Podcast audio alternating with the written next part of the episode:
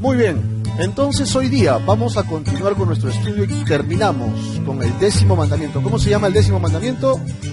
No codiciarás, Deuteronomio capítulo 5, versículo 21, ¿ok? ¿Cómo se llama la serie? Los 10 mandamientos. Si parece una mentira, pero hemos acabado, qué loco. Hoy ya terminamos.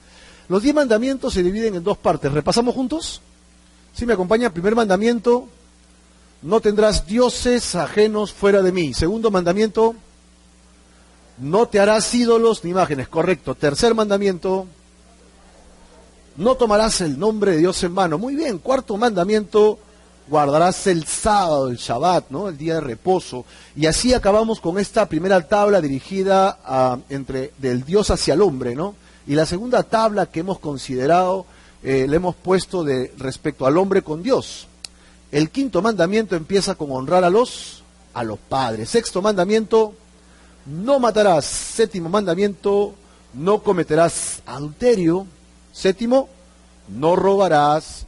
Noveno, no dirás falso testimonio, que fue la de la semana pasada que nos hizo temblar a todos. Y finalmente, el último mandamiento, no codiciarás, que tiene que ver con un tema de actitud, un tema de conciencia.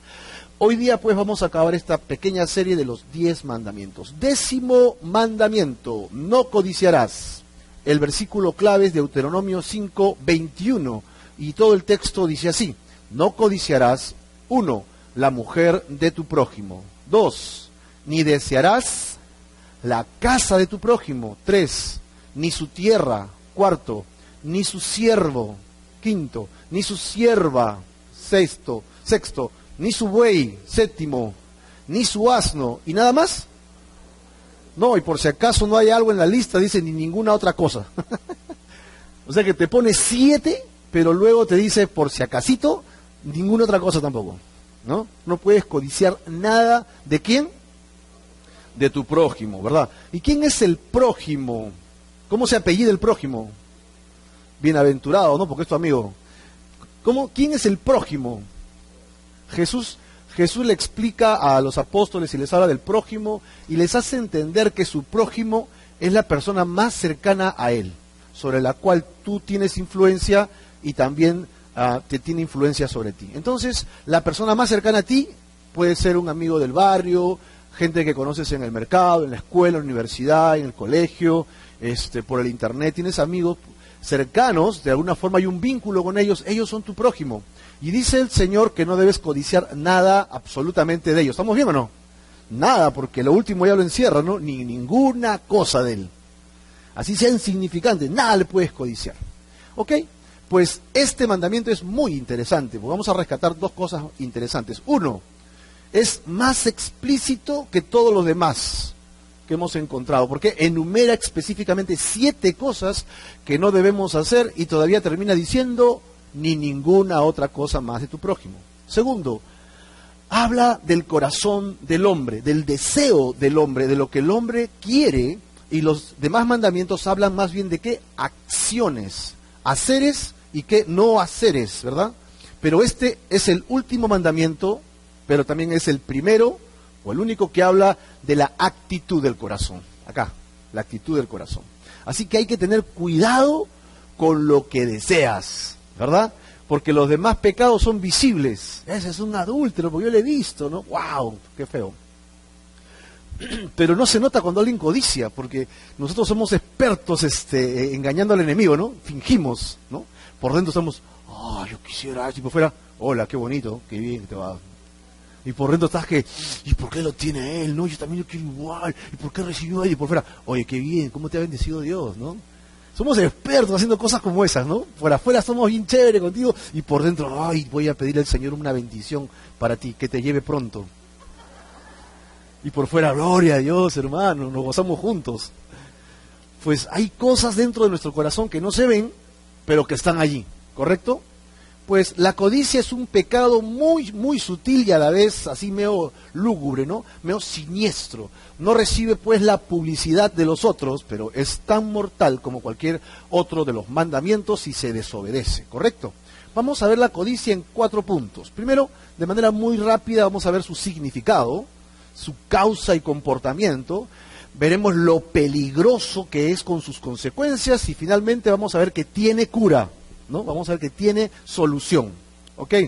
Vamos a ver la primera parte, el significado de la codicia. ¿Ok? Pues codiciar significa desear, significa estimar un deseo intenso por algo. ¿Estamos de acuerdo o no? Yo deseo eso, yo quiero eso y por dentro no puedes ni dormir, abres tus ojos en la madrugada y estás pensando en eso, lo cierras y otra vez se vuelven a abrir. ¿Ok? Pero aquí está en un contexto negativo porque el mandamiento empieza diciendo no codiciarás, ¿verdad? No codiciarás. Así que es un deseo intenso que no es bueno para el ser humano. Dios lo prohíbe porque sabe que nos va a hacer daño, nos va a hacer daño. Codiciar puede ser traducido como deseo, pasión. Nos habla de deleitarnos en algo que es malo para nosotros, ¿correcto? Entonces es ese pequeño susurro suave que escuchamos en nuestro interior que hace la pregunta, ¿por qué él y por qué no yo? ¿Te ha pasado o no? Yo creo que si todos nos hemos caído en esta, hemos patinado, nos hemos resbalado. Estamos adentro y pero ¿por qué le dieron a él eso? otra palabra que usamos para, para cubrir un poco este significado es lechero, ¿no? ¡Qué lechero! Anda, ¿cómo se la sacó? Y por eso lo que estás diciendo. ¿Cómo no me la saqué yo? estás codiciando, ¿no? Estás codiciando. Bueno, esa voz que nos dice, este, no es justo lo que ellos tienen, no es justo lo que han ganado, no es justo lo que han recibido y tampoco dónde están, ¿no? No es justo que ellos tengan eso, yo lo debería tener. La causa y el compromiso. Bueno, la causa tiene su origen ¿dónde? Acá, ¿no? Porque dice que el, origen de todos los pecados está en el corazón del hombre, aquí en el corazón. Por lo tanto, ¿los niños también codiciarán? No tan ingenuos que son los bebés. ¿no? ¿Todo quieren? Vamos a ver una historia de dos hermanos, los hermanos de Moisés. Ustedes recuerdan que Moisés tenía dos hermanos, ¿no? Correcto, ahora vamos a ver, y en base a esa historia vamos a ir desarrollando, desplegando todos los temas, ¿ok? En el libro de números, evidentemente, y encontraremos dos formas aquí en la que se disfraza la codicia. Primero, la codicia la encontramos desde la niñez, ¿no? No es justo, porque él ha comprado un juguete más grande, y son igualitos, pero él quiere el juguete del otro, ¿no?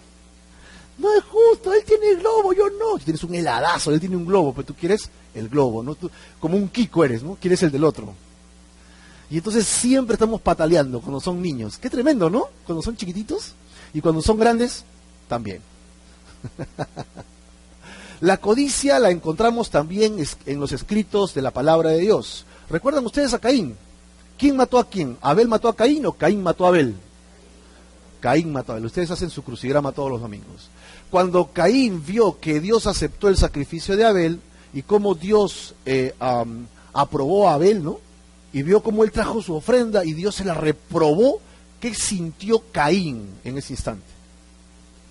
Él sintió envidia y codicia y eso lo llevó a qué? Al asesinato. Por eso es que es tan sutil este pecado. Pareciese que es inofensivo porque solo lo tengo yo. Mentira, eso va a trascender. Y hemos hablado que matar a alguien no solamente es físicamente, sino también con él el pensamiento, el deseo en mi corazón, yo lo odio y Dios dice, ya eres un asesino intelectual. Solo te falta consumarlo, pero ya eres un asesino. Así que la codicia puede terminar en asesinato. La codicia puede ser muy, pero muy peligrosa, ¿no? Peligrosa. Acá tenemos esta historia, la historia de Moisés y sus dos hermanos. ¿Cómo, ¿Quién recuerda el nombre de sus dos hermanos aquí? Gracioso, ¿no? Porque está acá escrito, sí. María y Aarón, ¿verdad? Sus dos hermanos, dos, hermanos. ¿Quién era el mayor de todos? se cree que María es la hermana mayor, ¿sí? Aarón es el segundo. Y no, años después nace este, el bebé Moisés, que lo tienen que prácticamente abandonar, después de 40 años aparece, y entonces Dios lo usa para liberar a la nación de Israel. Y Dios lo utiliza junto a su hermano Aarón, María como que pasa desapercibida. Pero una vez que cruzan el Mar Rojo, que los egipcios son básicamente aniquilados en el mar, María toma su pandereta y comienza a danzar con júbilo y alegría y todas las mujeres atrás de ella comenzaron a danzar y comenzaron a hacer ese cántico, creo que hay hasta una alabanza eso, ¿no? ¿No? Que el, Señor este, hundió a los enemigos de a, los egipcios ¿no? y al ejército de Faraón bajo el agua, ¿no? Y danzaba y cantaba, y ella se convirtió en una lideresa dentro de la nación de Israel. Uno, porque era hermana de Moisés, estaba cerca a la cúpula, y dos, porque ella trascendía liderazgo, ¿no? Tenía una gran influencia sobre las mujeres. Ella era una mujer cabal, una mujer espiritual, una mujer que buscaba a Dios y una mujer de decisiones. ¿Cuántas mujeres hacía acá? Amén, ¿no? Hay unas, unas 80 mujeres así, ¿no? Pero ella tenía un pequeño problema. El pequeño problema era la codicia. La codicia de María. Vamos a verlo. María, capítulo 12 de Números, versículos 1 al 2. Dice, María y Aarón hablaron contra Moisés a causa de su mujer enana. ¿Está bien o no? Ahí dice que su mujer era una cusita. ¿No es así? No, no, Cusita de Cusia, ¿no? Una región en África. Ella era de Cusia, de, de Lima, de Arequipa, ¿no? Pues era de... se, quejaron porque era chiquita. No, por favor, entiende bien la palabra, ¿no? María y Aarón hablaron contra Moisés a causa de la mujer cusita que había tomado, porque él había tomado mujer cusita. Versículo 2. Y dijeron, solamente por Moisés ha hablado Jehová, ¿no ha hablado también por nosotros? ¿Y quién está escuchando? Jehová, uy, uy, uy. ¿Dios está escuchando siempre o no? Incluso tus pensamientos. Ay, ay, ay, porque si tú crees que estás codiciando y nadie te ve, tienes que acordarte que Dios sí te está mirando. Y Dios va a oír lo que dices. De cualquier persona. En este caso era contra su hermano, pero su hermano no era este solamente un miembro de la nación de Israel, era prácticamente el que Dios había escogido para liderar a la nación de Israel. ¿no? Se iba a convertir en un ícono, Moisés, en un ícono dentro de toda la historia de esa nación. Tremendo, Moisés es pues un hombre fabuloso, ¿no? increíblemente. Tanto así que dice que Satanás este, se estaba queriendo robar el cuerpo, ¿recuerdan? Al final de este libro vamos a ver que nadie sabe la sepultura de Moisés. ¿Por qué, ¿Por qué no se sabe la sepultura de Moisés? Porque la nación de Israel de por sí era idólatra, ¿sí o no? Lo más probable es que si tenían el, cuerpo de Moisés, en algún momento, San Moisés, San Moisés, ¿no? Iban a comenzar a pedirle porque él tenía este contacto directo con Dios. Así que ahora que está más cerca, me va a escuchar más. Y entonces Dios, para evitar idolatría, dice que Moisés prácticamente muere solo en el monte, ¿no? Muere en el monte y nadie más sabe su sepultura sino solo Dios. Y entonces el diablo se quería robar el cuerpo y el ángel, arcángel Miguel le fue, ¿estamos bien? Judas, en el libro de Judas lo dice, se pelea por él contra el cuerpo, ¿no? Por el cuerpo de Moisés. Entonces, bueno, evidentemente las cosas de Dios van a ganar. Pues Moisés era tremendo y María y Aarón estaban hablando contra esta persona que Dios había escogido. ¿Ok? Después le voy a dar un detalle, una luz de por qué creo que la que era la influencia de esta conversación era María. Y si María era la, la, que iniciaba esta conversación, significa que María era la codiciosa. Ella quería el puesto de su hermano ella quería los niveles espirituales, porque Dios le dijo a Moisés, Moisés, ya llegó un punto que estás cambiando con todo el pueblo, tú diriges el tema espiritual, tú diriges el tema legal, vas a escoger a tu hermano, a tu hermanito Aarón, para que a partir de este momento Aarón sea el sumo sacerdote. Él y sus hijos van a ser sumo sacerdote, una casta, ¿no? Y todos sus hermanos, sus familiares, que son los levitas, ¿ok? ¿Recuerdan? Van a ser los que van a hacer servicio en el templo. Así que todos los levitas y dentro de todos los levitas, este, Aarón y sus hermanos serían sacerdotes. Y Moisés, Moisés se convertiría en el regidor, en el que regía, en el monarca, se podría decir, de la nación. Entonces se hace una división. ¿Y María? ¿Y qué pasó con María? La pandereta y todo, por gusto trabajó. La chotearon a María. Entonces María estaba deseando, codiciando algo. Tal vez la autoridad de Aarón, tal vez la autoridad de Moisés, pero miren las palabras que están, usando, ¿no? Primero, dice acá que hablaron contra Moisés a causa de la enana, perdón, de la mujer cusita que había tomado. Siempre me confundo, hágame acordar, ¿no? La codicia se puede disfrazar de críticas constructivas o también críticas humillantes, ¿no? Él tiene esa autoridad, sí. Ah, es que pero que tú no lo has visto cuando está este, ¿cómo se llama? En pijama. Es una vergüenza ese hombre. ¿Qué tiene que ver la pijama con que esté dirigiendo algo, no? Y comenzamos a mandar indirectas, ¿por qué? Decimos, oye, eres bien picón, ¿no? En realidad, atrás de ese picón, ¿qué cosa hay? Codicia, envidia. ¿Por qué está diciendo eso? porque él no le gusta verlo a él ahí, él quiere estar en esa posición, así que algo malo tiene que decir. ¿No? Se lava los dientes después que come. ¿Qué tiene que ver que no se lave los dientes? Pero comenzamos a decir cosas que no tienen ni sentido solo para bajarlo. Y eso pasa también a veces, y déjenme decirlo con mucho cuidado, con mucho amor, las esposas con los maridos. A las esposas, sobre todo nuevas, por eso dice Pablo que las mujeres que tienen más experiencia le enseñen a las esposas nuevas, a las nuevecitas que están en luna de miel, a ser respetuosas con quién. No dice con el jefe ni con el vecino, sino con quién? Con el marido. ¿Por qué? Porque la mujer le cuesta someterse a su marido durante un buen tiempo. Y entonces, ¿qué hace? Comienza a minimizarlo delante de la gente. Comienza a mandar indirectas de cosas personales delante de los amigos. Y el marido, ay, qué vergüenza. Y ella, ¿no?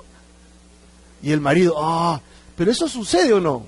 Sí, eso sucede. ¿Por qué? Porque en el libro de Génesis descubrimos que Dios le dice al hombre que lo creó primero y por haberlo creado primero él es la autoridad. así dice la palabra de Dios, amén. ¿Ok? Pero en el momento que caen, dice, la mujer va a querer tomar la autoridad del marido, así que el hombre, amorosamente, en el espíritu, debe someter a su esposa. Qué feo suena someter, ¿no? Debe, debe someter a su esposa. Pero en el amor de la palabra de Dios, no en el machismo tácito que existe mucho de nuestras regiones del país. El machismo es satánico, el, machismo y el feminismo no sirven, destruyen, solo traen dolor y angustia pero la corrección, la dirección, el amor, la cordura, construye. No. Eso es lo que Dios le pide al hombre que haga. Y las mujeres dicen, y los hombres dicen, ¿para qué vine al culto? ¡Ey! ¿No? Pero ese es el equilibrio que Dios pone allí. Acá tenemos una María, tal vez, como se dice, despechada, ¿no? Fastidiada. A mí no me dieron nada, ¿no? Yo que soy hermana mayor, yo me merezco algo pues ella está comenzando a criticar a su esposo por su mujer. ¿Y qué tiene? Que se case con quien quiera, pues, ¿no? ¿Qué tiene que ver su esposa con su liderazgo? Bueno, se cree que como su esposa no era de una parte del este de África y no pertenecía a la nación de Israel, tal vez por eso ella lo estaba criticando justamente, ¿no? Bueno, acá tengo un problema de Moisés y por lo tanto tú tienes que saberlo. Vamos a tumbarnos el liderazgo. Por favor, ten cuidado cuando escuches esas cosas en la iglesia. ¿No? El hermano tal, qué lindo canta, qué lindo predica, qué lindo enseña. El pastor hace esto, el pastor hace otro. Pero te voy a contar algo, hermano. Te voy a contar algo, pero que solamente quede entre nosotros. Mentira, porque eres como el décimo a quien se lo cuenta, ¿no? ¿No?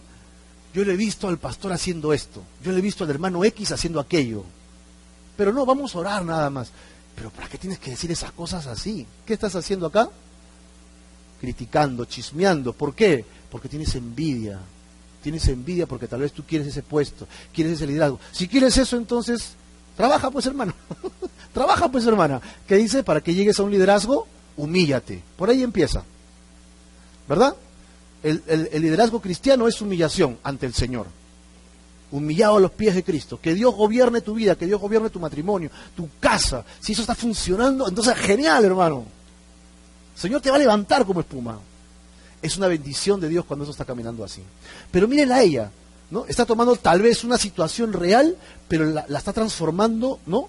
En, una trampa para Moisés, pero en base a qué? A una codicia. Segunda cosa, acá dice, no solamente por Moisés ha hablado Dios, también no puede hablar por nosotros. O sea, Moisés nada más no es tan espiritual, yo también soy espiritual. El hermano X hace eso muy bien, hay que felicitarlo, pero si tuvieras lo que yo hago, si tuvieras como yo lo hago, si tú me hubieras visto a mí hace 30 años haciendo lo mismo, ¿no? Cuando era joven, yo hacía lo mismo. Entonces, tú, tú le notas un tinte ahí, ¿no? Una, tinta, una gota negra de tinta en una hoja blanca, ¿no? Así, sobre algo tan bonito, ¿no? Y tú dices, ¿qué está sucediendo? Pues acá hay un problema de codicia. Acá hay un problema de, celos, ¿ok? ¿No ha hablado también por nosotros? Pues sí, es verdad. Pero Dios a quién escogió? A Moisés. Entonces, ella, ¿por qué tiene que estar refrendando estas cosas si es Dios quien lo ha puesto? Ahora, si es autoridad espiritual, tienes que acordarte que cuando hablas mal de una autoridad espiritual, mal de quién estás hablando. Porque Dios lo ha puesto ahí, pues. Estás hablando mal de esa autoridad. Entonces tienes que tener cuidado con eso, porque podríamos estar cayendo en esta estratagema sutil de María y Aarón de María y Aarón. Pero al final del versículo 2, ¿qué dice? y lo oyó Jehová. El Señor sabía lo que realmente había en su corazón. Sin importar cómo lo pongas tú, Dios sí conoce tu corazón. ¿Sí o no? Yo no puedo conocer tu corazón en profundidad, pero Dios sí lo conoce. Entonces ten cuidado porque te, está oyendo el Señor. Dios te está escuchando. Y así entramos a la tercera parte. Peligro y consecuencias de la codicia. Veremos cómo Dios mira la codicia. Él quiere que entendamos las consecuencias que realmente son hasta mortales, ¿ok? Que la codicia trae a nuestras vidas. Continuaremos con esa historia de Moisés y Aarón y María, perdón, y veremos cómo Dios habla y este, defendiendo a Moisés contra estos dos hermanitos, ¿ok? Y finalmente dirá, la ira del Señor se encendió contra ellos y se fue. Mira, la codicia puede ocasionar ira en Dios y que Dios te dé la espalda. ¿Te gustaría eso o no? No digas amén, por favor, ¿no? ¿Te gustaría que Dios te dé la espalda y se vaya? Y te deje por la codicia de tu corazón, pues eso es lo que vemos aquí. Vamos a ver cuatro consecuencias que habrá por este tema que vamos a estudiar ahorita, ¿no? Cuatro consecuencias de la codicia. Vamos a ver primero la historia. Números 12 del 3 al 5 continuamos, ¿no? ¿Qué había pasado? este, a María y quién? Y Aarón se juntaron y, y se pusieron a conversar. ¿Contra quién? Contra Moisés, ¿no? ¿Y a quién pusieron de pretexto como falta? No, así no, a la, a la mujer cusita, ¿no? A la mujer cusita. Y Dios los escuchó. Versículo 3 ahora. Y aquel varón Moisés era muy manso. ¿Tú puedes imaginarte a Moisés manso? Bueno, por las... Realmente me es complicado verlo manso, ¿no? Porque Moisés tenía un carácter muy fuerte. Tenía un carácter indómito, muy, muy, muy fuerte. Dicen que él era poderoso en palabras y poderoso en acción cuando estaba en Egipto. Muchos creen que él había sido un general, uno de los generales que había hecho muchas conquistas para Egipto. Era un tipo muy fuerte, era un tipo muy inteligente, era un príncipe de Egipto, ¿no? Lleno de vanidades, lleno también de, ¿cómo se le dice cuando es pedancia, ¿no? Un hombre muy orgulloso, altivo, ¿no? Sí. Sí, solito como que ya se, se exaltaba, ¿no? Ponía huevos y caminaba encima. Para sentirse en las nubes. Pues termina reconociendo que él es hebreo y, termina 40 años ¿dónde? En el desierto. ¿Y en el desierto en qué se convirtió? Pastor de ovejas. Tú puedes creer a un hombre lleno de vanidad, lleno de poder, ¿no? ¿Ok? Conquistando ciudades, con ejércitos a su mando y ahora tiene 30 ovejitas. Debe haber sido un ataque a su orgullo, ¿no? Un ataque a su vanidad. Y acuérdate que los que criaban ovejas era como, como cosa de menos para los egipcios. O sea, era el último trabajo que podías tener. Y Moisés se convirtió en la, en la suela de la sociedad egipcia por obedecer a Dios. 40 años donde su carácter fue moldeado Recuerda, Dios no te cambia el carácter, pero sí te lo puede moldear. Yo no puedo cambiar porque soy así. Bueno, eres así, lo respeto, pero no significa que no pueda ser moldeado por Dios. Le pasó a Moisés, le pasó a Pedro, ¿seguimos la lista? Le pasó a Pablo, le pasó a Juan, le pasó a, la mayoría de hombres que comenzaron a servir a Dios y se postraron ante Él, lo primero que pasaron fue por su desierto, una crisis carnal, ¿no? para que sepan que no dependen de ellos, sino de quién? De Dios. Ese es el punto. Y es ahí donde él aprendió obediencia. Moisés tuvo que aprender paciencia. Eso es lo que menos tenemos, ¿no? Queremos todo para ayer. y queremos ya las cosas, ¿no? Señor, necesito esto, apúrate, manda, ya, ¿dónde estás? ¿Qué estás haciendo? Deja un rato ahí los problemas internacionales. Ven para acá, deja Rusia, no, ven acá. No, queremos todo para ayer, pero ¿qué aprendemos nosotros cuando nuestra carne es tratada? Paciencia, obediencia. Comenzamos a, aprender a esperar en Dios. A eso se le llama sumisión. Se le llama sumisión. Señor, quiero esto, espera. ¿Qué haces? Estoy esperando. Ah, ya, qué bien. ¿Cómo has cambiado, Moisés? 40 años me has mandado al desierto, yo no quiero regresar. 40 años en el desierto, donde él aprendió a ser sumiso, manso. Así que manso no significa alguien que se deje pisotear, sino que manso significa alguien que aprende a esperar en Dios. ¿Cuántos mansos hay acá? ¿Sí? No confundan porque siempre usamos esta palabra malo, no es manso pero no menso, no tiene nada que ver una cosa con la otra. Manso significa que tu carácter es moldeado para esperar en Dios y hacer la voluntad de Dios. Y con ese carácter que tienes, Dios te va a usar. Así te va a usar Dios. ¿Estás seguro? Sí, así te va a usar Dios. Ten por seguro. Lo único que tienes que hacer que es humillarte a los pies de Dios. ¿Y por qué fue 40 años? Bueno, fue 40 años. A Pablo le costó 10. 10, sí, 10 años. Empezó a predicar, lo, lo persiguieron, tuvo que salirse de una canasta y se fue a Arabia. De ahí hasta que fue a predicar, que lo llamó Bernabé en Antioquía, pasaron 10 años. ¿Y qué tuvo que esperar 10 años este, Pablo? Después de ser un tremendo hombre, un predicador, un discípulo de una de las autoridades este, judías, ¿no? que es Gamaliel. Después de estar predicando en el templo, enseñando. Y... ¿Ahora dónde estaba? En Tarso, en su barrio, haciendo qué? De repente carpas. Y todo el talento, toda la formación que tenía, ¿dónde está? No le sirve de nada aprendió qué? Paciencia, humillación, esperar en Dios. Después de 10 años recién pudo ir a predicar cuando Bernabé lo llamó. Bernabé llegó y dijo, acá hay avivamiento, todos son gentiles. ¿Quién fue llamado a los gentiles? ¿Quién fue? ¡Ah! Bernabé dijo, Pablo fue llamado a los gentiles. ¿Dónde vive Pablo? ¿Dónde vive Pablo? Ah, aquí nada más pasando las montañas. Estaba cerquita. Así que agarró su maleño, se subió, su maleño, su combi, no su micro, su bus y lo fue a buscar y lo trajo. Y Pablo comenzó a confirmar la fe de ellos, o sea, a enseñarles. ¿Te das cuenta? Pasaron 10 años. ¿Por qué le pasaron 10 años? ¿Por qué a Moisés 40? ¿Sabes de qué depende mucho? Depende de ti. pueden ser 3 años, pueden ser 5, pueden ser 4, pueden ser 80 años si tú quieres. En la que tu corazón sigue duro porque tú quieres dominar tu vida todavía. Y Dios te va a decir, ok, yo voy, a, yo voy a empezar a trabajar contigo cuando te humilles nada más. Acá tenemos a un Moisés manso. ¿Y por qué no quedamos en manso? Pero bueno, y aquel varón Moisés era muy manso, más que todos los hombres que había sobre la tierra. Imagínate, suman los millones de personas y Moisés tenía diez estrellitas. Versículo 4. Y luego dijo Jehová a quiénes. ¿Moisés sabía lo que estaba pasando? No, dice que los últimos que se enteran son los que son este, perjudicados, ¿no? Dice, ¿qué? ¿Y qué? ¿Y por qué pasó todo esto? No entiendo, ¿no? Y acá tenemos Moisés, Aarón y María, toda la familia, ¿no? Como cuando eran chiquitos de la manito, se iban al colegio. Y saben los tres, hoy nos ha llamado Dios, dice Moisés, ¿no?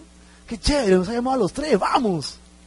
¿No? capítulo anterior, un capítulo anterior, Dios lo había dirigido para ungir a 70 ancianos de Israel para que sean jueces. Y en este capítulo Dios está llamando a Moisés, a María y a Aarón. Entonces Moisés debe estar muy emocionado. Algo nos debe decir Dios. ¿Y qué crees que estaba pensando María con Aarón? Nos está llamando Dios, ¿no? Ah, ¿ah? Vamos a ponerlo de cabeza, Moisés, ¿no? Esta es la oportunidad. Tenemos acceso al papá, ¿no? Vamos a llegar y entonces le vamos a decir el pecado de Moisés y por qué Moisés no puede calificar. ¿Acaso también lo ha hablado por nosotros? Aquí estamos, a presente por si acaso. ¿Ves un poco la actitud de ellos? Pero aquí está, clarísimo. Jehová los llama a los tres. Salgan de, este, vosotros tres, ¿a dónde? Al tabernáculo de reunión, que era donde Dios bajaba con, en una nube, ¿ok? Y se le aparecía a Moisés y le hablaba. ¿Bien? Versículo este, 4 al final. Y salieron ellos tres. Moisés contento, ¿no? Con una sonrisa radiante. Qué chévere, vamos a estar los tres hermanos juntos en este tiempo con Dios. Y él veía a María y María también lo miraba y también estaba sonriendo. Ya vas a ver, Moisés. Y Aarón que estaba ahí la miraba María. Cualquier parecido con la realidad, ¿cómo es? Es pura coincidencia, ¿no? Entonces Jehová descendió en la columna de la nube y se puso a la puerta del tabernáculo. Ellos ya estaban dentro y entonces Dios de la puerta hace algo, llama solamente a dos. Y Moisés dice, iba a salir, uy, no escuché mi nombre. Y, María habrá dicho, ups, creo que Dios nos va a dar la razón, ¿no? Nos está llamando a los dos nomás. Aaron, ¿te has dado cuenta, no? Sí. Moisés, espera acá, por favor. Y Moisés, pero, ¿qué está pasando? No, tú espera acá nomás. No te preocupes que Dios nos está llamando a nosotros. sí, ya fuiste Moisés, ¿no? Ya fuiste Moisés. Ella debe haber salido bien pana, ¿no? Bien así, chévere. Meneando la cola. Y Aarón de repente con un poco de incertidumbre, porque, él sí ha estado en la presencia de Dios y sabe que eso es delicado, pero tiene razón María, pero Moisés no sabe nada y Dios nos está llamando. No sé qué vamos a hacer como con mucha incertidumbre, saliendo atrás de ellos. Pues no se pierdan esta escena, ¿ok? Entonces, versículo 6. Y Dios les dijo, oíd ahora mis palabras. Escuchen, ¿ah? Cuando haya entre ustedes profeta de Jehová, así dice Dios, le apareceré en qué? visión, en sueños hablaré con él. Es decir, Dios no le va a hablar directamente a los profetas, va a usar un medio para hablarles. Ok, versículo 7. Pero no así con mi siervo Moisés. Él como es. Dice que él es fiel en toda mi casa. Face to face hablaré con él. ¿Estamos bien o no? Cara a cara hablaré con él. Y claramente, y no por figuras, y verá la apariencia de Jehová. Ojo que cara a cara está reafirmando que es la apariencia de Dios, ¿no? Porque nadie ve a Dios cara a cara y vive. ¿Por qué pues? Y acá está la pregunta, ¿no? Hasta aquí ellos están como, ups, ups, creo que Dios está molesto, ¿no? Y la, pregunta es, ¿por qué pues no tuvieron temor de hablar contra mi siervo Moisés? Yo me imagino, rodillas de Aarón parecían un par de maracas. ¿eh? le sudaban las manos. María, mía, lo que nos has metido. sí, señor. y María, María, sorprendida, no sabe dónde ir, no sabe si correr, si quedarse, si pedir perdón, no sabe qué hacer. ¿Ok? Verso 9. Entonces, miren lo que dice acá, la ira de Jehová, ¿qué pasó? Dice que la ira de Jehová se encendió contra ellos. ¿Y qué más hizo? Ups, eso es un mal indicativo, ¿no? Dios le da la espalda a ellos y se va. Y, María, pero señor, señor, señor, eh, señor.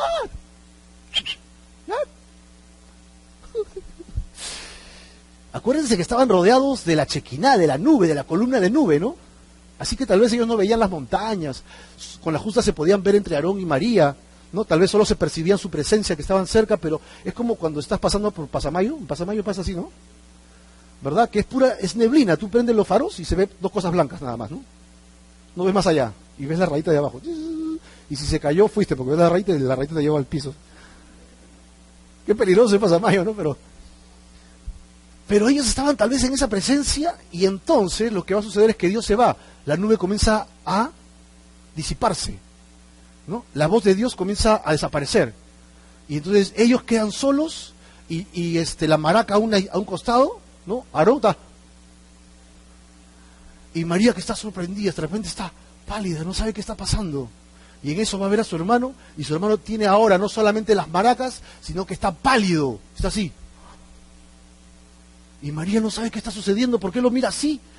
¿No? Y la presencia de Dios termina de irse, y ella recién se va a dar cuenta de lo que le ha pasado.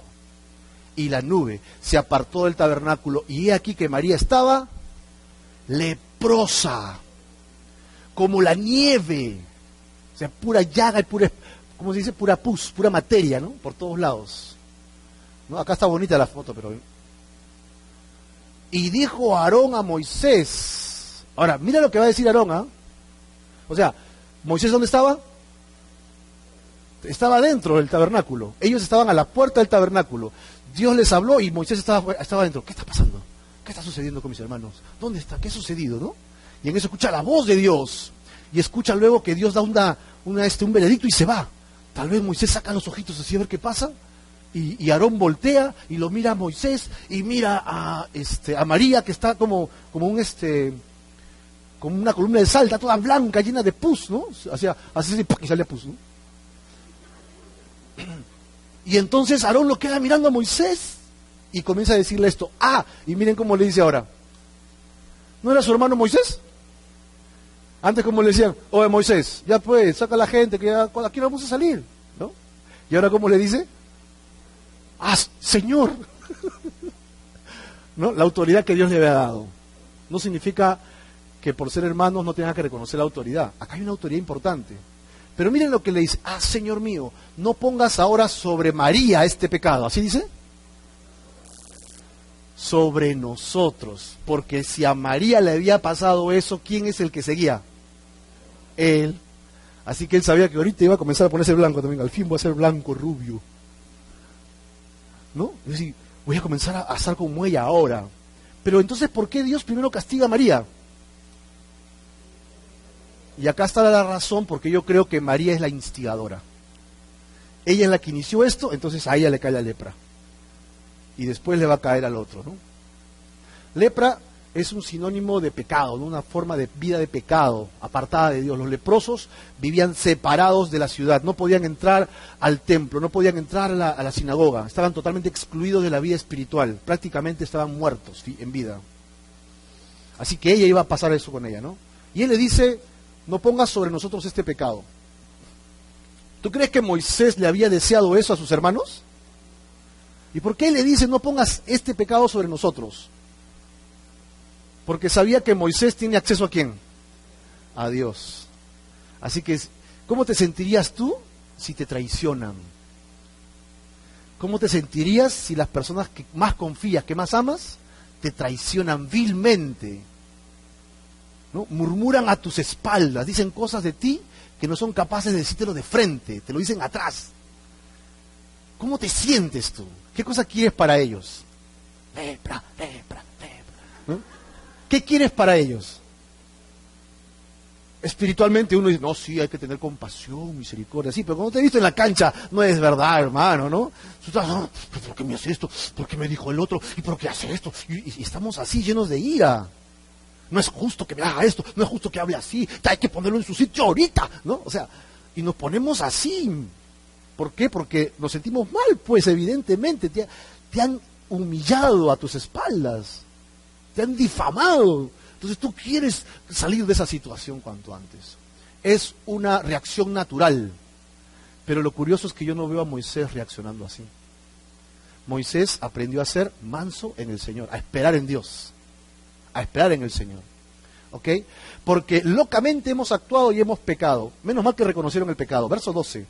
No quede ella ahora como el que nace muerto, que al salir del vientre de su madre tiene ya media consumida su carne. Entonces Moisés clamó a Jehová diciendo, Señor, dale lepra a los dos para que se mueran estos traidores.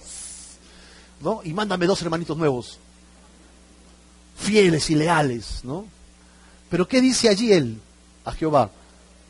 Mira, se pone a rogar por sus hermanos traidores. Te ruego, Dios, que la sanes ahora. Y si la sanaba ella, ya no iba a estar enfermo el otro, ¿no? Verso 14. Respondió Jehová a Moisés, pues si su padre hubiera escupido en su rostro, no se avergonzaría por siete días, pues es una ley comunitaria, ¿no? Una ley entre ellos, que si una hija ofendía a su padre, entonces tenía que ser apartada siete días. Imagínate pues que tu hija te escupa la cara, ¿no? Oh. Sea echada fuera del campamento por siete días y después volverá a la congregación. Versículo 15. Así María fue echada ¿dónde? Fuera del campamento, ¿no? ¿Cuánto tiempo? No te olvides, son siete días fuera del campamento. Entonces, ¿el, el pueblo qué tiene que hacer? Bueno, María nos alcanza, ¿sabes? tenemos tierra prometida, tenemos bendiciones que nos esperan, así que siete días y nos alcanza. Ahí te dejamos una cantimplora. Pero mira lo que dice acá, y el pueblo no pasó adelante hasta que se reunió María con ellos. Ellos tuvieron que esperar a quién? A María. Tuvieron que esperar a María. ¿Ok? Cuatro consecuencias de la codicia. Primero, la codicia entristece a Dios. Dios nos creó con ciertos talentos para vivir. ¿Amén o no? No hay ningún ser humano que no tenga talentos. Todos tenemos talentos, ¿ok? Para vivir en esta tierra. Viene contigo de nacimiento. Y cuando te conviertes a Cristo, te da dones todavía. Aumenta dones en tu vida. Talentos con los que naces y dones del Espíritu en tu vida. Es una maravilla. Todos los dones y talentos que Dios te ha dado es una maravilla. Para que tú seas útil aquí en la tierra. ¿Y a quién tienes que agradar con eso? A Dios, pues. Si Dios te los ha dado, entonces yo lo voy a hacer lo mejor que pueda. Lo voy a usar, Señor, para que tú seas glorificado. ¿Verdad? Pero el desear otras cosas es insultar a Dios. ¿Sí o no? Ahora lo vamos a ver en detalle. Pues en número vimos que entonces la ira del Señor se encendió. Ira de Dios. En Efesios 4:30 dice, y no contristéis a quién?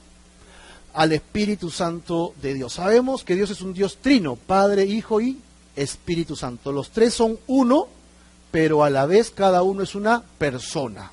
En el Génesis dice que hemos sido creados a semejanza de Dios. Probablemente esté hablando de nuestra Trinidad también, porque tú también eres trino, espíritu, alma y cuerpo. Tienes ese cuerpo que yo puedo ver, que puedo tocar, que puedo abrazar. ¿Amén o no? ¿Tú también me puedes abrazar? ¿Nos abrazamos? Ese cuerpo, esa cosa táctil. El alma, tu conciencia, donde guardas tus cosas, tu almacén, donde guardas tu información, tus recuerdos. ¿Ok? Y el espíritu es lo que nos da vida de parte de Dios. Somos trinos, espíritu, alma y cuerpo. Dios es Padre, Hijo y Espíritu. Y tú eres uno, pero tres a la vez. ¿Amén o no? ¿Estamos de acuerdo? Va, correcto. Entonces el Espíritu Santo, que es Dios, dice que se puede, ¿qué cosa? Entristecer. Contristar es el equivalente a entristecer. ¿Ok? Dice, no lo, no lo entristezcas con el cual fuiste sellados para el día de la redención. ¿Cómo puedes entristecer a Dios? Si tú ya has venido a Dios, te has arrepentido de tus pecados, dice la palabra que el Espíritu viene a morar en el creyente. Gloria a Dios, ¿no? Eso es un milagrazo. Eso no ha pasado antes de Cristo. Antes de Cristo el Espíritu no vivía en el creyente, el Espíritu vivía, venía sobre el creyente para usarlo con poder, a Sansón, a David, a Moisés, ¿no? a los profetas, y luego el Espíritu se retiraba. Y la persona vivía sin el Espíritu Santo. Ahora si vienes a Cristo Jesús arrepentido, Dios te dice, no te preocupes que yo te voy a enviar un ayudador, alguien que estará contigo, en ti y entre ustedes. Amén o no? Es decir, ahorita acá el Espíritu Santo está acá entre nosotros. Se está moviendo entre los pasadizos, ¿ok? Y a la vez está en tu corazón. Si el Espíritu viene a morar en ti, tú te conviertes entonces en la casa de Dios, el tabernáculo de Dios, la carpa donde habita Dios. Algunos, como ya sabemos, somos capillita y otros son catedral, ¿no? Pero si el Espíritu Santo mora en ti y tú comienzas a pecar, ¿qué pasa con el Espíritu Santo? Acuérdate de algo, cuando estás pecando, estás pecando con Dios dentro tuyo. Eso es terrible. Dios ya te dio su espíritu. Y tú puedes estar haciendo cosas terribles y el, y el espíritu está dentro. Dios está dentro. Cuando abras una, una, página, cuando veas un libro donde hay pornografía, acuérdate que Dios está dentro tuyo. Cierra eso, corta eso, elimina eso. Cuando comiencen los chismes, igualito, corta eso, no le agrada a Dios. Cuando deseas el mal a alguien, quieres que se muera, corta eso, porque el Espíritu está dentro. Cuando codicias algo, igual. El Espíritu Santo es una persona. Dios se entristece, se llena de ira cuando las cosas este, cuando las cosas le ofenden, ¿correcto? Él tiene emociones. Cuando yo digo, ¿por qué ellos y no yo? Es como dar una cachetada al Señor quien nos creó. ¿Tú recuerdas este pasaje de Isaías? Del alfarero y la vasija de barro. Mira que dice Isaías 29, 16. ¿Qué manera de falsear las cosas, dice Dios? ¿Qué manera de decir las cosas que no son? Pregunta, ¿acaso el alfarero El alfarero es igual al barro, respuesta cuál es? Evidentemente no. ¿Cómo vas a comparar a un pedazo de barro con una persona que está tomando el barro? Entonces la pregunta es, ¿acaso le dirá el barro o el objeto al que lo moldeó, él no me hizo? ¿Qué te parece si el objeto dijera eso? El barro sale bien bonito, bien chévere, y entonces cuando viene alguien y mira, oye, qué bonita pieza, mira qué lindo. Y el barro saca su carita y dice, pero él no me hizo, ¿ah? Él no me hizo. Qué absurdo. La otra pregunta es, ¿puede la vasija decirle al alfarero, él no entiende nada, él ha hecho malas cosas? Qué, loco, ¿no? Para, para, dar esta ilusión. Es decir, es como si el barro pudiera cobrar vida y decirle al alfarero, alfarero, tú no sabes hacer las cosas bien, me estás haciendo mal. ¿Cómo se sentiría ese alfarero? Yo agarraría y lo hago barro de nuevo. Este barro habla. Este barro habla. Otro barro mejor, que sea menos caprichoso. Pero eso es exactamente lo que yo estoy haciendo cuando reclamo. ¿Por qué yo no tengo ese talento? ¿Por qué no me diste esa habilidad? Si me quejo y quiero otro talento, le estoy diciendo a Dios, Señor, te equivocaste, tú no sabes lo que estás haciendo. Mira, cuando codicio estoy diciendo, Señor, no estoy satisfecho, me hiciste mal, no me diste lo suficiente, yo necesito más. Tú no me entiendes. Es dar una cachetada a Dios. Entonces la ira del Señor se encenderá contra ellos y se irá de nuestras vidas. Si tienes todo lo suficiente para hacer lo que Dios te ha mandado a hacer en esta tierra, no quieras lo del otro. No busques lo del otro. ¿Para qué? Deja que el otro haga lo suyo con Dios. Tú concéntrate en lo tuyo y trabaja lo tuyo. Si con hacer lo que Dios te ha mandado te falta tiempo, ¿cómo nos vamos a meter a arreglar lo de lo demás? Y peor, ¿no? Cuando falseamos en este tema dice que es mejor que veas, este, que no veas la paja del ojo ajeno, ¿verdad? Y más bien fíjate en esa vigaza de madera que tienes en tu ojo, ¿no? No sé cómo caminamos algunos, ¿no? Una vigaza tenemos. Pues arregla primero tu casa, arregla primero tu corazón con Dios.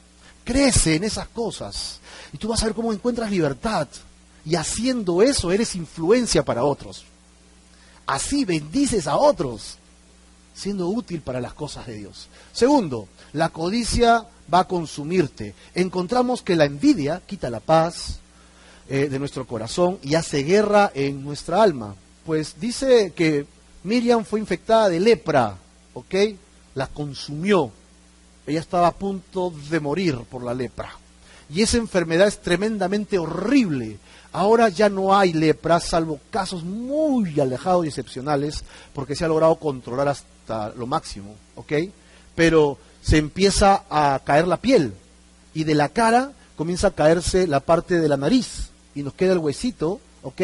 Comienza a caerse la lengua, comienza a caerse esta parte de la cara y tienes una apariencia cadavérica, ¿no? Y como la piel se está pudriendo, ¿a qué hueles?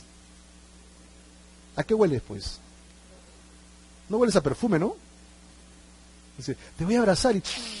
¡Oh! Me tumbó el tufo, ¿no? ¡Wow! ¡Qué fuerte, ¿no? Si cuando no te bañas dos días... No, perdón, así no, ese ejemplo no. Se siente, ¿no? Imagínate a alguien que se está pudriendo en vida y está caminando, y está caminando, y ¡ay, se me cayó mi brazo! El otro día me lo puse y se me cayó. Ok, tu carne por completo se está putrefactando en vida. Tú podrías oler a un leproso a 300 metros de distancia por su podredumbre, ¿no? Y esto es lo que la envidia hace con nosotros. Nos volvemos a los ojos de Dios apestosos. Por eso es que Dios se da la media vuelta se va rapidito. Y tú, Dios, ¿por qué te vas? Porque eres codicioso y se va corriendo rápido, ¿no? Tu corazón está consumiéndose. Tú mismo estás consumiéndote, no tienes paz. Como no tienes lo del otro, entonces no eres feliz. Entonces eres desdichado. ¿Y qué haces con los que están a tu lado? Los vuelves desdichados también. Los acusas. Por tu culpa no soy lo que quería ser. ¿Cómo quería ser? Como aquel. ¿Y cómo es aquel? No sé, pero quería ser como aquel. Y vivimos así, qué horrible. ¿Por qué no estás satisfecho con lo que eres? Te aseguro que si ves adentro, aparte del pecado que tenemos, vas a ver todas las bondades con las que Dios te ha creado. Porque tienes talentos, tienes dones, los tienes allí. Saca tus ojos de afuera, ¿no? Y enfócalos hacia adentro, los faroles. Enfócalo.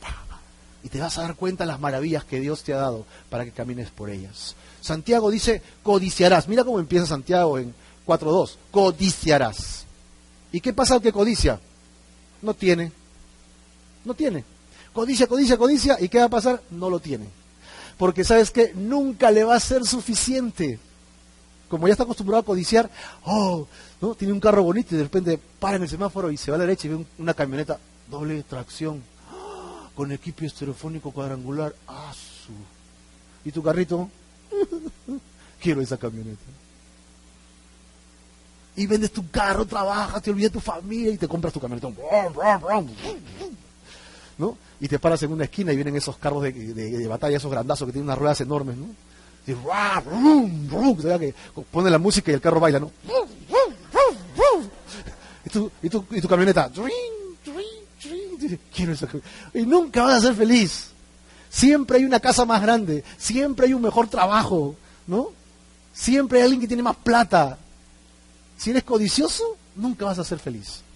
Nunca lo vas a tener en completo.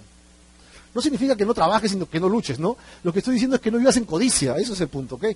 Matas y ardes de envidia y no puedes alcanzar combates, luchas, pero no tienes lo que deseas y al final, ¿por qué no lo tienes? ¿Sabes por qué? Acá lo dice. Porque simplemente no te humillas y pides. Y cuando pides, Dios te puede contestar de tres maneras. ¿Cuáles son las tres formas en que Dios contesta? La que más nos gusta. Sí, sí, ¿no? Y la otra es, espera. Y tú, sí, pero ¿cuándo, pues, Señor? Y por ahí escuchas, Abraham esperó 30 años, 20 años, 10 años. Y la tercera respuesta, ¿cuál es? No. La respuesta de Dios te dice, no. Señor, pero yo quiero eso. Es que eso te va a matar. Es que tú no sabes lo que yo quiero. Yo sí sé lo que es mejor para ti. No me digas, si yo te he creado, tú eres barro, yo soy alfarero. ¿Cómo no voy a saber qué es lo mejor para ti? ya, Señor. Resignación manso, sumiso a Dios. Eso es lo que Dios quiere, amén o no. Entonces yo tengo que aprender a pedir y a respetar la voluntad de Dios en mi petición. ¿Estamos de acuerdo? ¿Sí? Señor, necesito esto, esto. Y después te das cuenta que lo estás pidiendo y que no es de Dios. Te quita la paz, te quita la voluntad, ves señales que no pasa nada. Y tú dices, tienes razón, por gusto quiero eso. Y se te desaparece hasta la codicia. ¿Y cómo vives? En paz. Pablo mismo dice, estate contento con lo que tienes hoy día. Si tienes para comer o para vestir, dedito arriba. Like. Entonces vive tranquilo. Dios puede controlar tu futuro o no. Claro que sí, Dios sabe lo que necesitas, la enfermedad que tienes, la preocupación por tus padres, por tus hijos. Él sabe la angustia que puedes sentir, pero Él sabe gobernar esas cosas. Confía en Dios. Saca la carga de tu corazón, ¿ok? La envidia da a luz otros tipos de pecados, ¿sabes o no? Si yo envidio algo, ¿me puede ocasionar otro pecado más? Desde luego que sí. Por ejemplo, cuando un hombre ve a la mujer de su prójimo, de su compañero, y la quiere para él, empieza a degradar a su propia esposa. Como decimos, comienza a ningunear a su esposa porque está, este, pensando en la otra. Y encima la otra tiene marido. Y lo peor es que su marido es tu amigo. Mírate, ¿en qué te metes ese triángulo? Vas a acabar muerto, ¿no? Y comienzas a maltratar a tu mujer. Cuando el hombre desea una casa más grande como la de su amigo, entonces comienza a trabajar día y noche y se olvida que tiene esposa e hijos. Fue la codicia que llevó a Lot a escoger el mejor terreno y se hizo qué? Egoísta con Abraham. Fue Acán, la codicia de Acán, ¿no? que hizo que quisiera esas cosas que sacó de este lugar que habían este, derrotado, ¿no? ídolos, ropa, y terminó robándolos. ¿Qué ocasionó eso? ¿No? Ellos fueron a Jericó, él tomó estas cosas porque dijo, wow, esto yo lo quiero para mí. Dios dijo, destruyan todo, pero él se lo agarró en desobediencia. Y entonces la siguiente batalla era pues nada, era un pueblito. Ellos podían pasar con, con la mitad del ejército por allí. Y cuando fueron, los de Jai los siguieron, porque perdieron la batalla. Entonces ellos dijeron, ¿por qué hemos perdido la batalla? Y Dios le dijo, ah, hay un hombre que se llama Acán que me ha desobedecido. Por codicioso no me ha obedecido. Y por eso es que yo no estoy con ustedes. Y por eso perdieron la batalla. ¡Ah! ¿Quién es? Acán. Bueno, Acán, ven Acán. Ven a Canga, ¿no? Y ven con tu familia. Y ese día murieron todos. Por la codicia de un hombre que no quiere someterse a Dios, perjudica a su propia familia. David la, típica historia que estamos repitiendo vez tras vez. Fue la codicia lo que hizo que David tomara a la mujer de otro hombre y tomó a Betsabé y terminó asesinando al marido. ¿Recuerdan? ¿Cómo se llamaba el marido? Urias, ¿no? Urias, ¿no? Y tenemos el último, fue la codicia, la razón este del por qué Judas, Judas vendió a su señor y cómo terminó.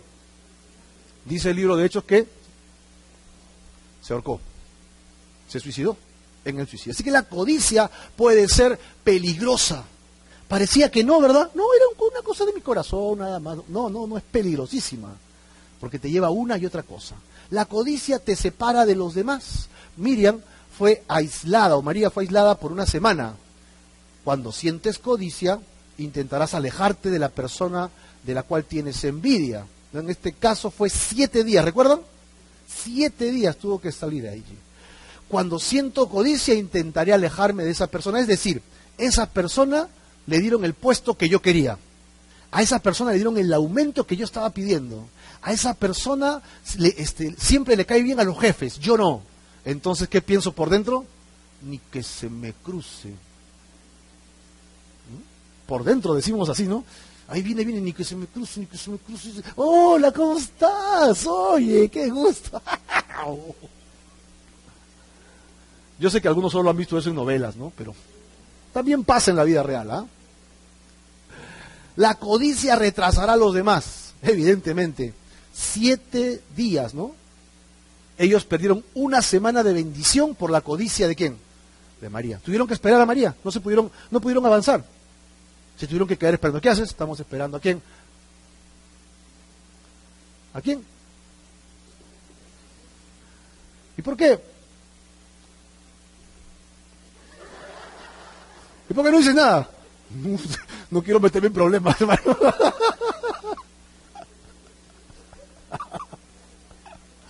La codicia, ¿no? ¿Habrá cura? En toda parroquia hay un cura. Acá también hay cura. ¿Ok? La empatía y la misericordia puede ser la solución a este problema. Todos nosotros hemos tenido codicia, ¿ven o no? Seamos honestos, aquí no hay nadie que no haya tenido codicia.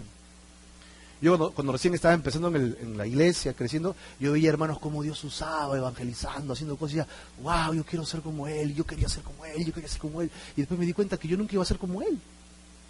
Dios me ha dado talento, me ha dado dones a mí. Entonces yo digo, ok, yo voy a desarrollar mi don y mi talento nada más. Y me he comenzado a poner a estudiar la palabra y tratar de enseñar lo mejor que puedo. Y entonces el Señor me ha puesto acá. Y la codicia se me fue. Y el hermano, gloria a Dios, yo veo a esos hermanos que Dios los está usando también. Entonces nadie, nadie tiene el ministerio del otro. Cada uno tiene su llamado. Y cada uno tiene su don. Y en esta iglesia somos un cuerpo. Yo necesito de ti. Y tú necesitas de mí. Nos necesitamos porque somos fraternos. Tenemos, tenemos que servir juntos al Señor. Y cuando tú no quieres servir, como dice el dicho, el que no sirve, no sirve. ¿No? Pero mejor sirve para que sirvas. Y cuando sirvas, vas a encontrar cómo Dios te utiliza con los dones. Van a fluir de forma natural, en serio, van a comenzar a fluir. Y la gente te va a decir, wow, hermano, tú cuando ves al hermano que está mal, ¿cómo te acercas y oras y le tienes paciencia? Y tú dices, ¿yo? ¿Sí? ¿En serio? Sí, yo veo cómo tienes paciencia. Ah, ¿en serio? Sí. O te ves a otra persona y dices, wow, hermano, yo veo cómo tú le hablas a la gente tan rápido y le predicas del amor de Cristo. ¿Yo? No, yo solamente hablo. Te fluye, o sea, ni siquiera te exiges tienes compasión, misericordia. Vas a orar por un enfermo, pones tus manos y ves cómo se muere. Entonces, wow, hermano, lo enviaste a la presencia de Dios. Los dones fluyen, hermano. o no, o tienes que saber que ningún enfermo te va a llamar, ¿no? Moisés pudo gozarse con los que se gozan y llorar con los que lloran. Eso es lo que dice justamente Romanos. Gócense con los que se gozan. Y con los que lloran, lloren con ellos también. Es así como puedes medirte en tu codicia. ¿Le fue bien? Entonces, ¿qué tengo que hacer? Alegrarme con él, con ella, ¿no? ¿Te fue bien? Genial, hermano, ¿no? Oye, me, han dado aumento. Gloria a Dios, hermano. Vamos a orar para que Dios bendiga tu trabajo, a tu jefe, ¿no? A su familia. Vamos a ponernos contentos por él, ¿no? Y de pasada que te han aumentado, vamos a la pollería. alegrarnos con los que se alegran. Y si viene alguien que está llorando, dice, estás llorando hermano, yo no quiero llorar, vete con el otro. No, llora con el que llora. Tampoco seas hipócrita, ¿no? no, no hagas eso, ¿no? Pero conduélete, ¿no? Conduélete. Quédate con él, con ella, ¿no? O cuando vamos a un velorio, alguien parte, pues la persona está sufriendo. Y a veces no sabes qué decir. Hay gente que se equivoca, ¿no? Oh, sí, sí, feliz cumpleaños, le dicen. ¡Ah, perdón, perdón! ¿No? Nos ponemos nerviosos y decimos cosas que no. Pero simplemente, a veces simplemente la persona necesita el contacto físico, el aliento, ¿no? Hermano, acá estoy para acompañarte. Acá te acompaño en tu dolor, estoy contigo, no estás solo. Ya, suficiente, hermano. No tienes que decir nada más. Es suficiente con cosas así. Conduélete con el que se duele, ¿no? Alégrate con el que se alegra. Y Moisés fue uno que sí pudo hacerlo a diferencia de sus hermanitos, ¿no? Y aquí encontramos en números 11, 27 que el que hizo, allá, en el capítulo anterior, ¿recuerdan?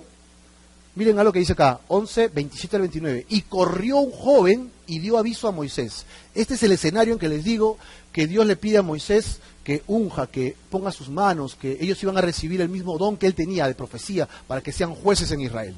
Pero habían dos que se les llamó pero no pudieron venir, estaban afuera. Entonces dice que ocurrió, corrió, perdón, un joven y dio aviso a Moisés y dijo los dos nombres. ¿Cómo se llaman? Eldad y Medad, ¿no? Esos nombrecitos, ya sabes, si quieres tener un hijito con esos nombres también está bonito. ¿No? Medad, Eldad y Medad. Profetizan en el campamento, ¿no? Él puso manos, oró por ellos, Dios sacó de su espíritu y le puso en los, en los que estaban allí y todos comenzaron a profetizar. Y entonces de repente le tocan la espalda a Moisés. ¿Qué pasa? Hay dos que están afuera que también están profetizando. No están contigo, no pudieron venir, están afuera. ¿Ok? Entonces le respondió Josué. ¿Recuerdan a Josué? Pronto vamos a ver este, ya este libro completo de Josué, ¿no? Josué, hijo de Nun, ayudante de Moisés, uno de sus jóvenes, y dijo, Josué dijo, Señor, Señor mío Moisés, impídeselos. ¿Cómo se atreven? No están contigo, no han podido venir, tienen que estar acá en el orden. y Moisés le respondió, ¿tienes tú celos por mí? Le dice Moisés, ¿no? Ojalá todo el pueblo, no solamente estos que están acá, ¿verdad? todo el pueblo de Jehová fuese profeta y que Jehová pusiera su espíritu sobre toda la nación. Ojalá fuese así. ¿Qué está diciendo Moisés acá?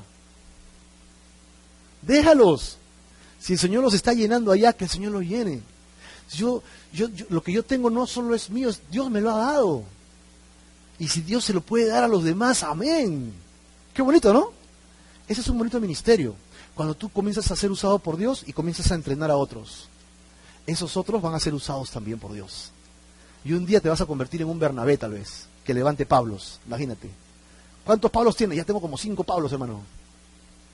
¿No? Cinco Pablos a mi ver, acá tenemos uno. Todavía está medio despeinado, pero ya está, está, en, está en recursos, está en recursos. Entonces, tienes tu celo por mí, ojalá que Dios diera de lo que tengo a toda la nación. Si tú comienzas a ser desprendido, a dar de lo que tienes, hablamos, espiritualmente primero, ¿sí? Hablamos de que Dios te da dones, ayuda a otros a desarrollar sus dones. Dale oportunidades para que desarrollen sus dones. No, no monopolices todo, deja que otros lo hagan. La pregunta clásica, ¿cuál es? ¿Y si se equivocan? Si se equivocan, que lo hagan en un lugar controlado, en el que tú le estás dando cobertura. Hay que se equivoquen. Entonces, como está controlado, tú puedes ajustar. hasta que Dios, Él desarrolle su propio don y vas a ver cómo lo hace mucho mejor que tú. Mucho mejor que tú. Y gloria a Dios por eso. Y ese es el corazón de Moisés. Eso le evita codicia, porque está ocupando su corazón en dar más que en querer del otro. ¿No? Lo otro que sucedió, Miriam le traicionó y Dios le mandó qué?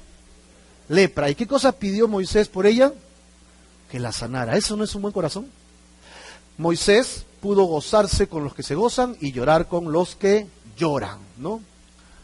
Tenemos también, creen las promesas y el propósito de Dios. Solo Jesús puede satisfacer nuestras almas, amén o no? Solamente el Señor puede hacerlo. Tenemos a David en el Salmo 23. Yo creo que David escribió este salmo cuando él todavía no era rey. Cuando fue rey, simplemente lo comenzaba a cantar porque ya lo tenía interpretado.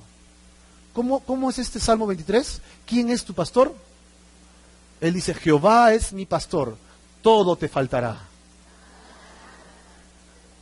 ¿Qué dice el Salmo? Nada me faltará. Yo de broma le digo así a mi pastor, ¿no?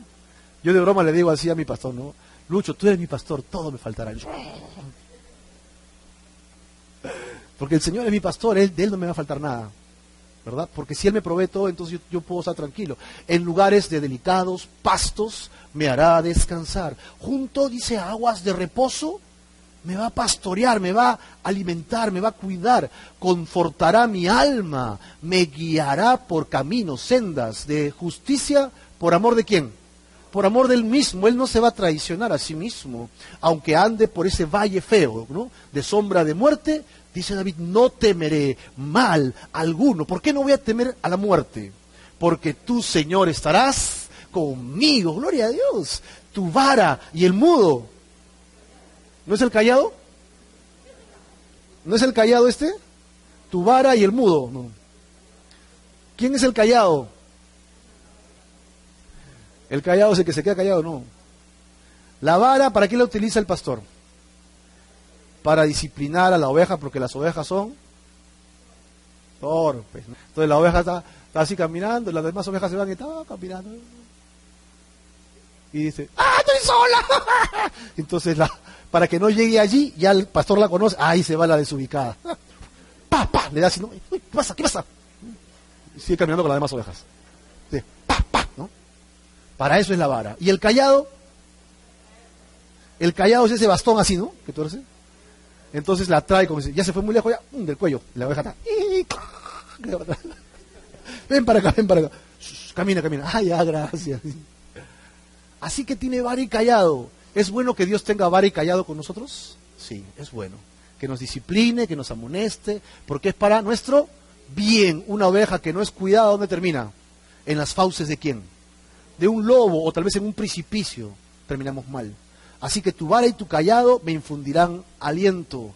Aderezas mesa delante de mí en presencia de aquellos que me angustian. Unges mi cabeza con aceite, mi copa está rebosando. Ciertamente el bien y la misericordia seguirán todos los días de mi vida y en la casa del Señor de Jehová moraré por cuántos días? Por largos días. Es decir, para siempre voy a morar en la casa del Señor. Amén o no? Vamos a darle un aplauso al Señor Jesús. Él es nuestro pastor, Él nos bendice, Él nos cuida, Él nos da sustento, Él nos fortalece. Él nos da dones, nos da talento, nos da habilidades, nos da bendiciones. Él se preocupa por nuestros hijos. ¿Sí o no? Si eso es así, entonces, ¿por qué estás codiciando? No tiene sentido codiciar. Si yo pongo mis ojos en Jesús, se acabó la codicia. Otro salmista que no es David, ustedes sabían que habían varios salmistas, ¿no? Otro es Coré, pero en este caso hay uno que se llama Asaf. Era un músico, era de la tribu de Leví. Él era el que dirigía las alabanzas en el templo. Imagínate, un director de alabanzas, ¿no? Y dice que cuando él tocaba el arpa, Dios lo hacía profetizar y daba palabra, visiones y revelaciones. Es un tipazo Asaf, ¿no? Un tipazo usado por Dios. Miren lo que dice este Asaf lleno del Espíritu ciertamente en el Salmo 73, ¿no? Es bueno Dios para con Israel, para con los limpios de corazón. En cuanto a mí, dice Asaf, casi se deslizaron mis pies, por poco resbalaron mis pasos. ¿Por qué? ¡Wow! Tuvo envidia, el ungido tuvo envidia, envidioso, como dicen ahí, ¿no? Eres un envidioso. Tienes envidia, sí, ¿De quién, se, ¿De quién tuvo envidia aquel que paraba en el templo, aquel que paraba adorando a Dios? ¿De quién tenía envidia? De los arrogantes. ¡Wow! ¿Los arrogantes? Sí. Viendo la prosperidad de los impíos. Aquella gente mala estaba prosperando. Y el que estaba adorando a Dios, ¿cómo estaba? Aguja.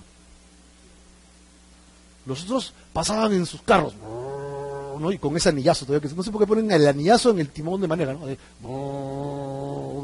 Y todavía con el, el, hombro atrás, ¿no? Entonces la gente pasa y ve el carrazo y ve ese anillazo, ¿no? Solamente ve una mano que se mueve, no ve más. La mayoría son así. Gordos, ¿no? Hoy no, yo todavía no. Pues él ve a estos tipos y el que está buscando a Dios, que está adorando a Dios, no tiene ni para el pasaje. ¿No? Encima, una suela ya tiene hueco, dice que para la ventilación. ¿No? Y el intestino grueso ya está que se come el intestino delgado, ¿no? Y él adora a Dios, ah, te adoramos, y puedes escuchar, Oye, ese coro, todos saben dónde sale ese coro. Y él comienza a tener envidia de ellos que no buscan a Dios, pero están siendo qué? Prosperados, dice. Qué incongruencia, ¿no? Porque si yo busco a Dios, debería ser prosperado también. Asaf continúa hablando de esto como, es que ellos no sufren penalidades y sus ojos saltan de gordura, se burlan con maldad, nada les ocurre. Asaf dice, yo miro que todo les va bien, sus hijos parecen toros de Bazán, dice, no gordos, están prosperando. Yo sé que Dios es bueno, pero, pero ¿por qué ellos sí y yo no? Porque ellos le van bien y yo no.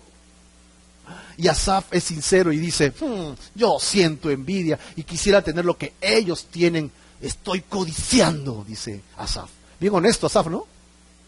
Y en medio de esto, la envidia que le está haciendo, me está consumiendo. Yo quiero esas cosas. ¿Y yo por qué no tengo eso? Yo, lo está consumiendo por dentro. Y dice versículo 16, cuando pensé para saber esto, fue duro trabajo para mí, no podía entenderlo, hasta que entrando en dónde? Él era un adorador y entró al santuario de Dios. ¿Y ahí qué pasó? Y ahí comprendió algo, ¿no? ¡Plum! Le vino la luz. ¡Wow! Comprendió el fin de ellos. ¿Cómo es que ellos iban a acabar? Yo estaba en tortura, en dolor, hasta que fui al lugar en que pude encontrarme con Dios y entonces entendí qué iba a pasar con ellos. Antes de esto, dice, él me encontraba aislado de la congregación y de todos los demás porque estaba lleno de envidia y era demasiado doloroso. Y entonces fui al lugar correcto. ¿Cuál fue el lugar correcto? Al santuario. Fue a buscar a Dios. Versículo 18. Ciertamente, dice acá, los has puesto en deslizaderos. Les va todo bien en asolamientos, los harás caer después. Como han sido asolados de, repente, perdón, como han sido desolados de repente. Perecieron, se consumieron de terrores, como sueño del que despierta. Así, Señor, cuando despertares, menospreciarás su apariencia. Se llenó de amargura mi alma y en mi corazón sentía que punzadas. Imagínate cómo estaba su envidia, ¿no? Tan torpe era yo que no entendía. Era como una bestia delante de ti. Con todo, yo siempre estuve contigo. Me tomaste de la mano derecha. Me has guiado según tu consejo y después me recibirás en gloria. Verso 25. ¿A quién tengo yo en los cielos sino a ti? Y fuera de ti nada deseo en la tierra. Amén o no. ¡Wow! ¿Qué tal salmo? Pero en cuanto a mí, el acercarme a Dios es el bien. He puesto en Jehová el Señor mi esperanza para contar todas sus obras. Sea lo que sea que estés codiciando, sea lo que sea que estés ambicionando, ¿sabes qué es? Es una mentira, porque nunca nada te da placer total, siempre es momentáneo, después vas a querer más. Piensa, piensas que esas cosas te harán feliz, pero mira, recuerda que solo Dios puede hacer eso. Todo lo demás es mentira. El dinero da felicidad, sí, pero momentáneo. Después ya no te trae felicidad. Para que seas más feliz, tienes que tener más. Vamos a acabar y terminar con nuestro estudio de hoy día. ¿Ok? El secreto para vencer la codicia. ¿Quieres saber cuál es el secreto? El secreto para vencer la codicia lo encontramos en Asaf. Y esto es lo que Asaf entendió. No hay ninguna posesión, ni poder, ni nada que te pueda traer satisfacción real, sino solamente Dios. ¿Es Dios Dios de tu vida? ¿Confías en Dios todas las áreas de tu vida? Entonces, si haces eso, la codicia va a desaparecer. Va a venir a tu corazón paz y encima bendición. Y recuerda, nuestras mayores bendiciones no son las terrenales, actuales, sino son las que han de venir con el reino físico de Dios. Y el reino de Dios cada vez está más cerca. Tenemos el reino espiritual, pero el reino físico se acerca. Ya viene ese reino físico y yo quiero reinar en ese reino. Allí tendremos lo que de repente anhelas acá. Prosperidad económica, pero allá. Y si Dios te quiere bendecir financieramente acá, hermano, amén. Pero que sea para bendecir a otros también. Gloria a Dios, amén. Vamos a orar.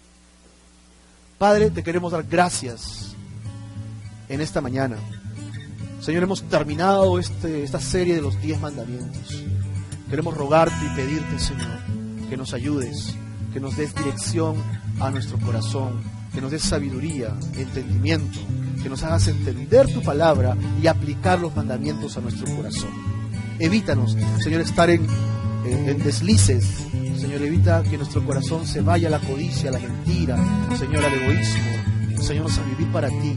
Es difícil en nuestra fuerza, pero sabemos que tú eres Dios quien vela, quien vela por nuestro corazón. Por eso confiamos solamente en ti, Señor. En el nombre de Jesús. Amén.